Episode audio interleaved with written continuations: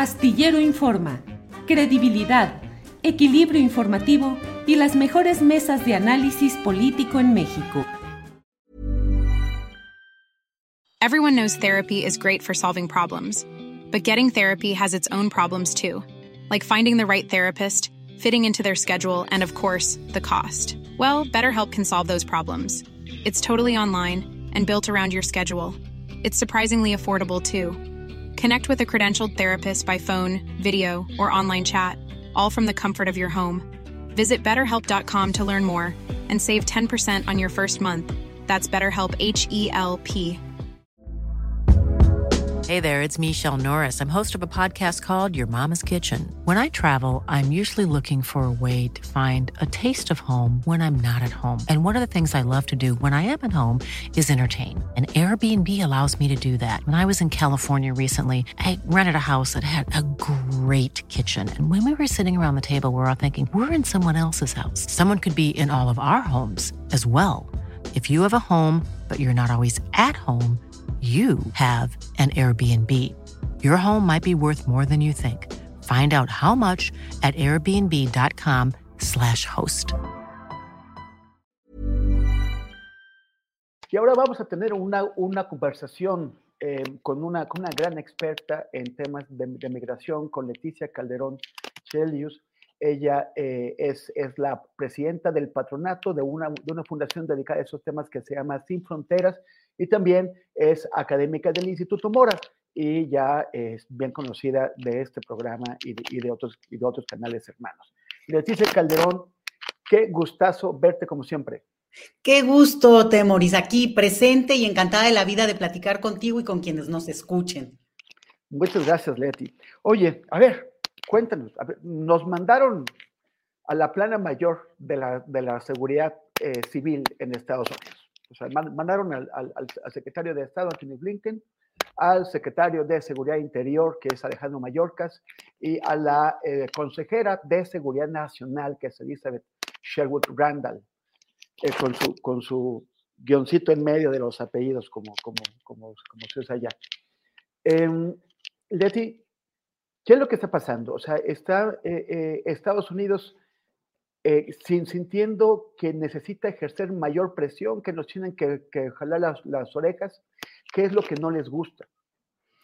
Bueno, primero lo de la plana mayor, la verdad es que no, no es para menos.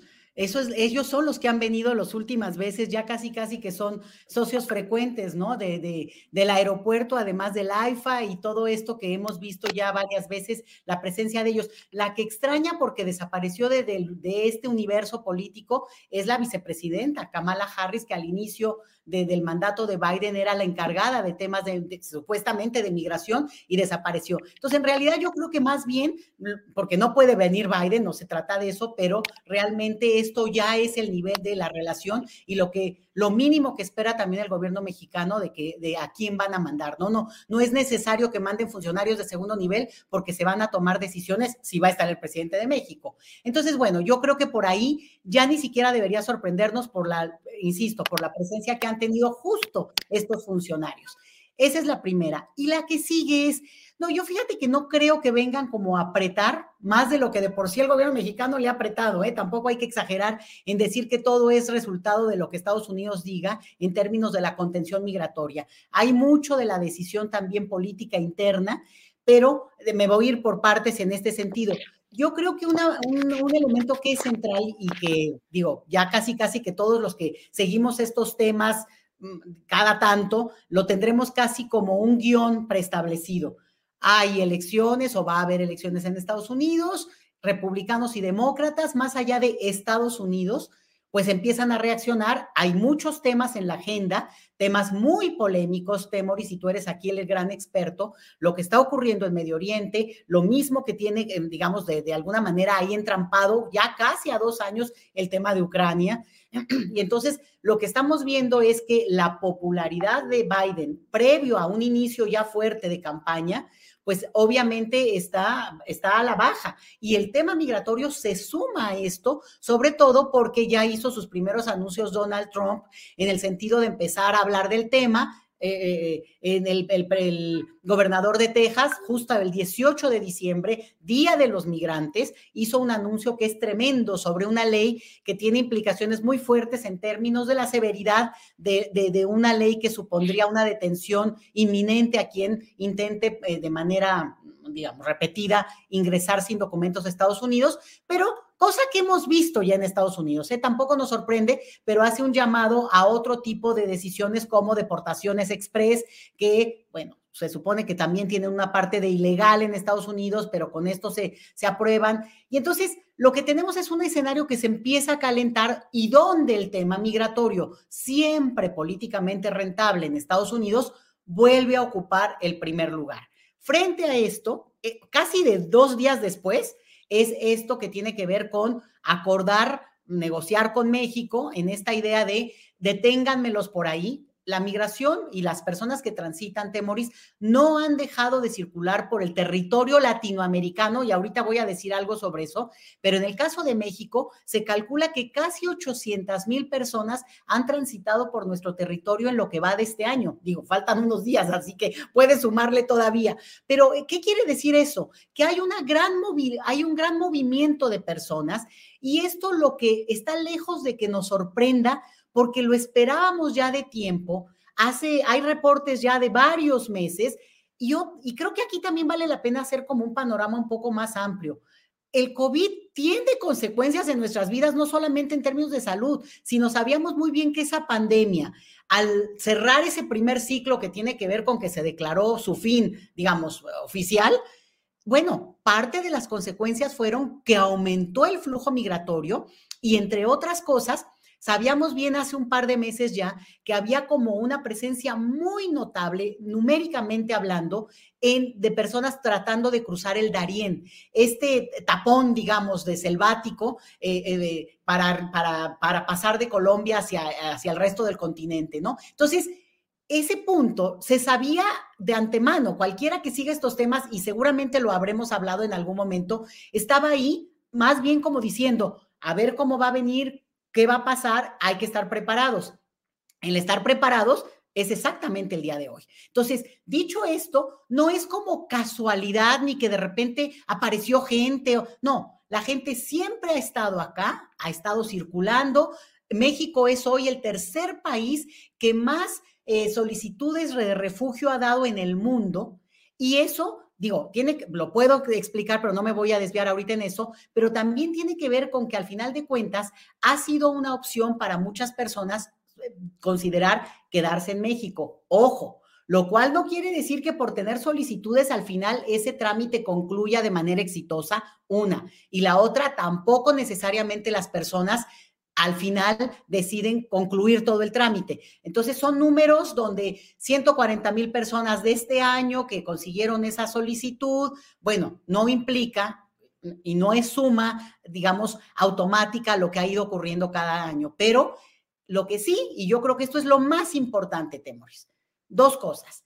Este número importantísimo de población transitando el territorio mexicano, y ahora con esto de la caravana, que sería, la verdad, la puntita de, de, estos miles que yo he hablado.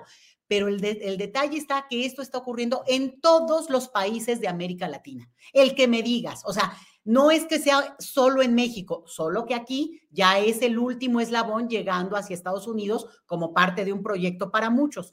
Y el otro que también creo que es muy importante entenderlo, es que justamente en la relación con Estados Unidos, pues para, para México sí se vuelve más tirante por nuestra relación geográfica, digo, nuestra cercanía, nuestra, nuestra disputa eterna en esto de que, bueno, pues también que no se cierre la frontera, todas estas cosas que también están detrás de esta, digamos, importancia que también le otorga Estados Unidos a lo que ocurre en México en este tema.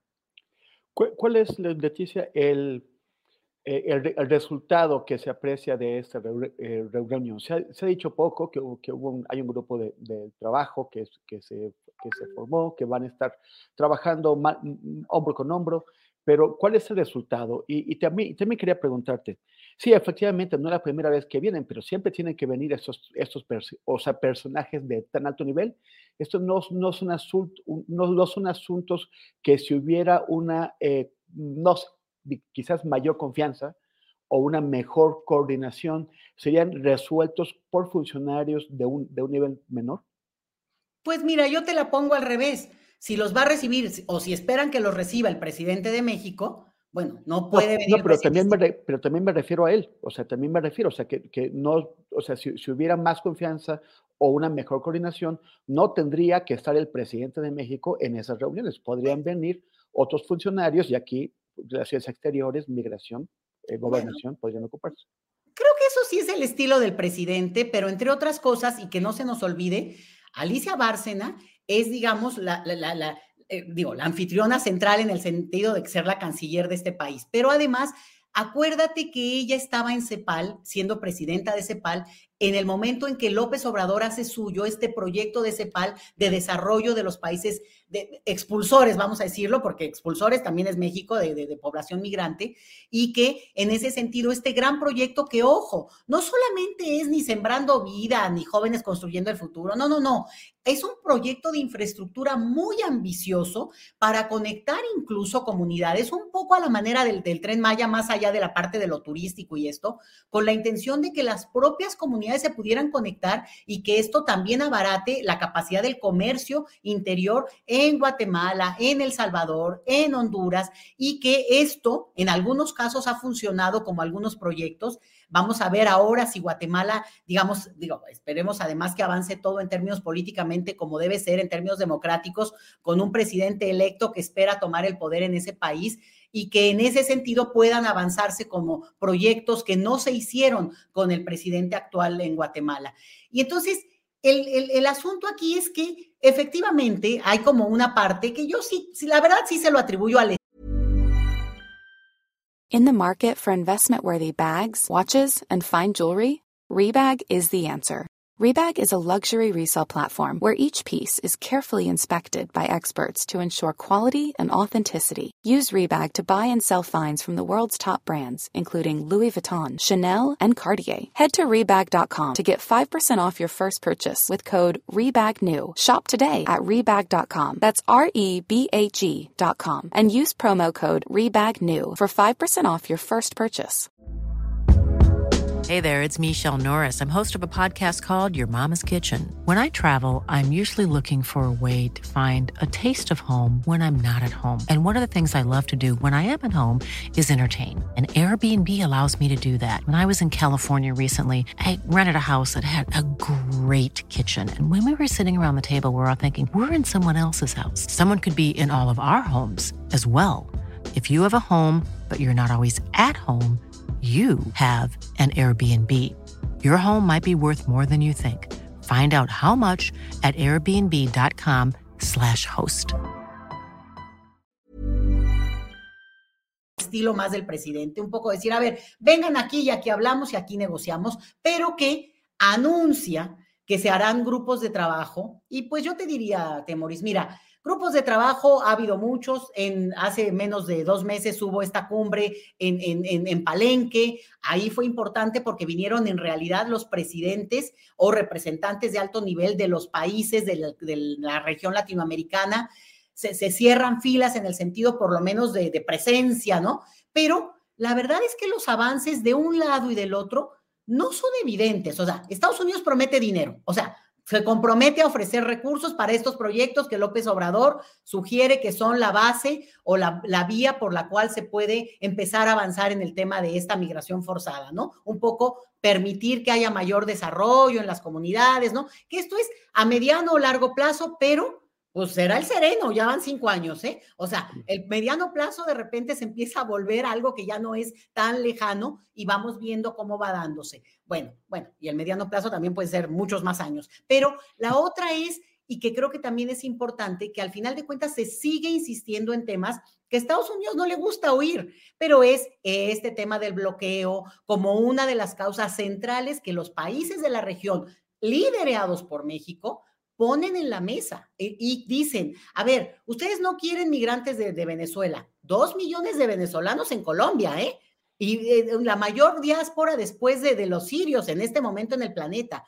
Y dicho eso, pero los aprietan económicamente y luego los desaprietan, porque la verdad es que también sabemos que ha habido negociaciones con Maduro y que de repente otra vez se vuelven a cerrar. Entonces, hay mucha hipocresía en el caso de esa relación y bueno, en todo caso que la resuelvan, pero los que estamos viéndolo y también eh, atestiguando el, el, tránsito y el dolor profundo que sufre la gente, Temoris, al migrar de esta manera, pues al final de cuentas, lo que bueno, no puede uno decir es cierto, pues no los estén apretando económicamente y por lo menos en todo caso dejen que políticamente resuelvan sus asuntos.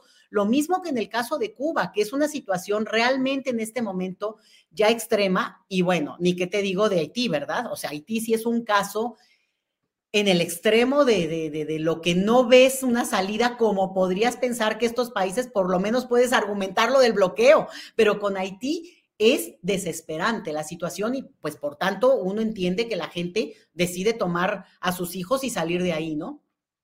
Leti, bueno, México ha respondido a las exigencias gringas con el despliegue de la Guardia Nacional en la frontera sur, en la, frontera norte, a lo largo del, territorio.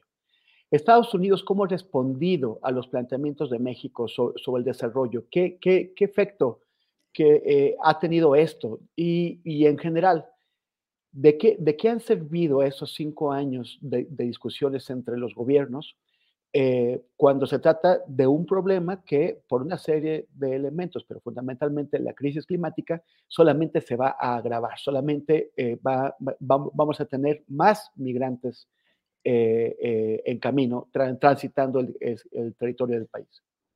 Mira, yo creo que lo de la Guardia Nacional efectivamente es una respuesta que México tiene, el gobierno de López Obrador específicamente, en una situación en la que tomando recién el poder, se viene esta primer caravana y luego una serie de acontecimientos que hemos relatado ya muchas veces, muchos, a partir de, ese, de ese inicio de la relación. Pero no se nos tiene que olvidar que estaba Trump en el poder y después cambió a Biden y López Obrador con este juego que ha tenido medio, ¿no? De, de, de, tratar de equilibrar, pues ha logrado mantener un tipo de relación que al final permitió que prosperara un proyecto que es la parte económica. Y para también decirlo con todas sus letras, de Temoris, el gobierno mexicano, digamos, ha reaccionado positivamente a la idea de contener la migración, a veces de una manera muy ruda, pero no se nos puede olvidar que eso es como que algo que se ha hecho en México desde antes y no necesariamente por, por prevención de Estados Unidos, por decisión misma de los gobiernos mexicanos.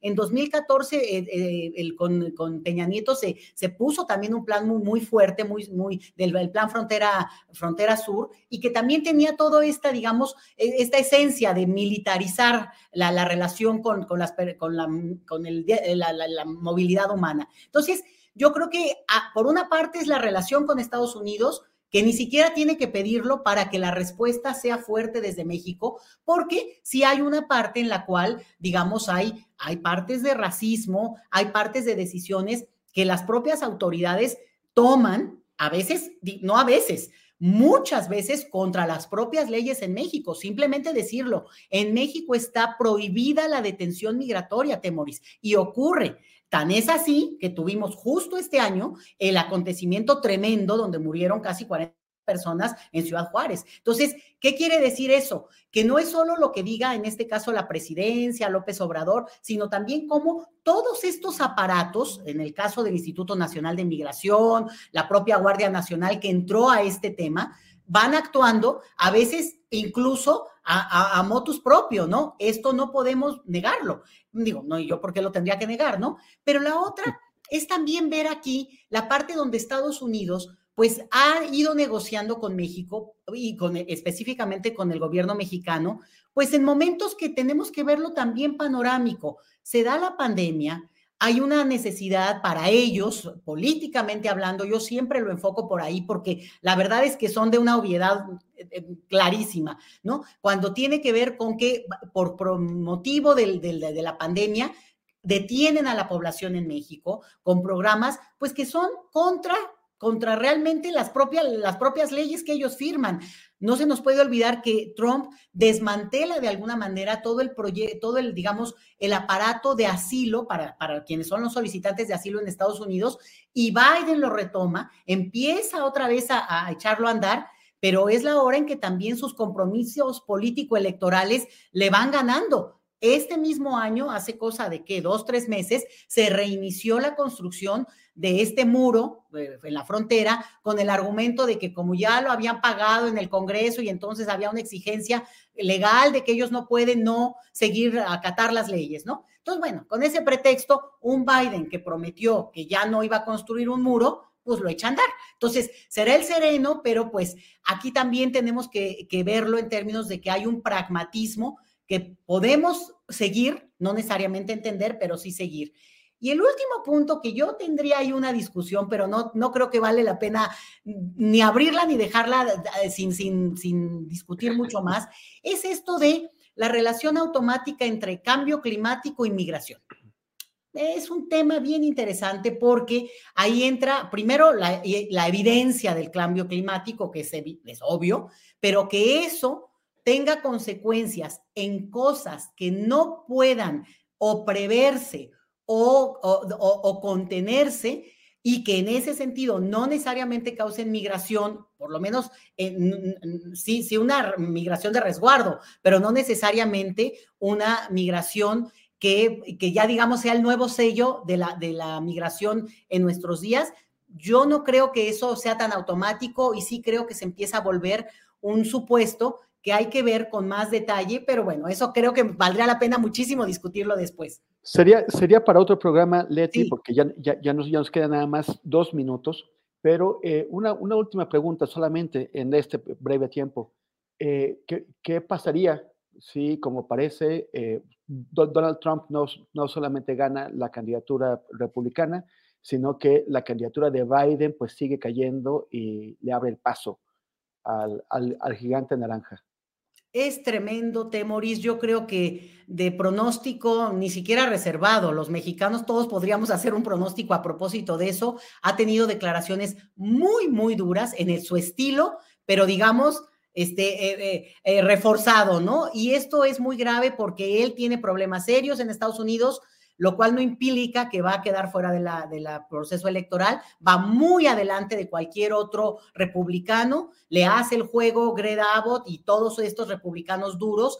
Entonces sí es preocupante y sobre todo porque efectivamente eh, Biden, eh, digo, es un, un, candidato desde mi punto de vista que no corresponde ni siquiera al país tan, tan increíble, fuerte, que hay en Estados Unidos, donde hay una ciudadanía también muy activa en este momento, protestando contra, contra las diversas guerras en las que Estados Unidos está inmerso. Entonces, no sé, yo creo que los que serían los, los, los electores de un Biden, pues también empieza a alejarlos y esto es preocupante, no por Biden, sino por este proyecto demócrata que también hay que decirlo, eh, los estadounidenses en relación con países como México no tienen diferencias tan marcadas, pero desafortunadamente los republicanos se han sido mucho más agresivos en su actuar y en su relación con, por lo menos eh, inmediata, visible, respecto a países como México. Temoris sí preocupa, a mí me preocupa muchísimo.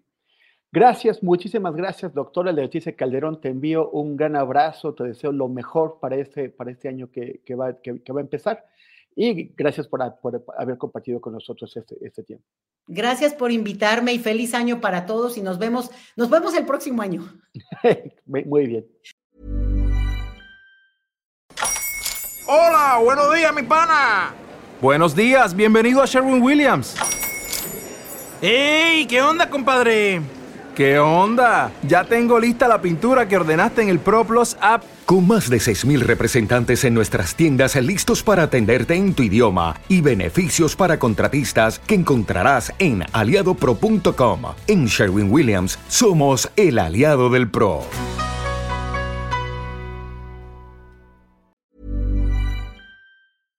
Para que te enteres del próximo noticiero, suscríbete y dale follow en Apple Spotify, Amazon Music, Google o donde sea que escuches podcast. Te invitamos a visitar nuestra página julioastillero.com.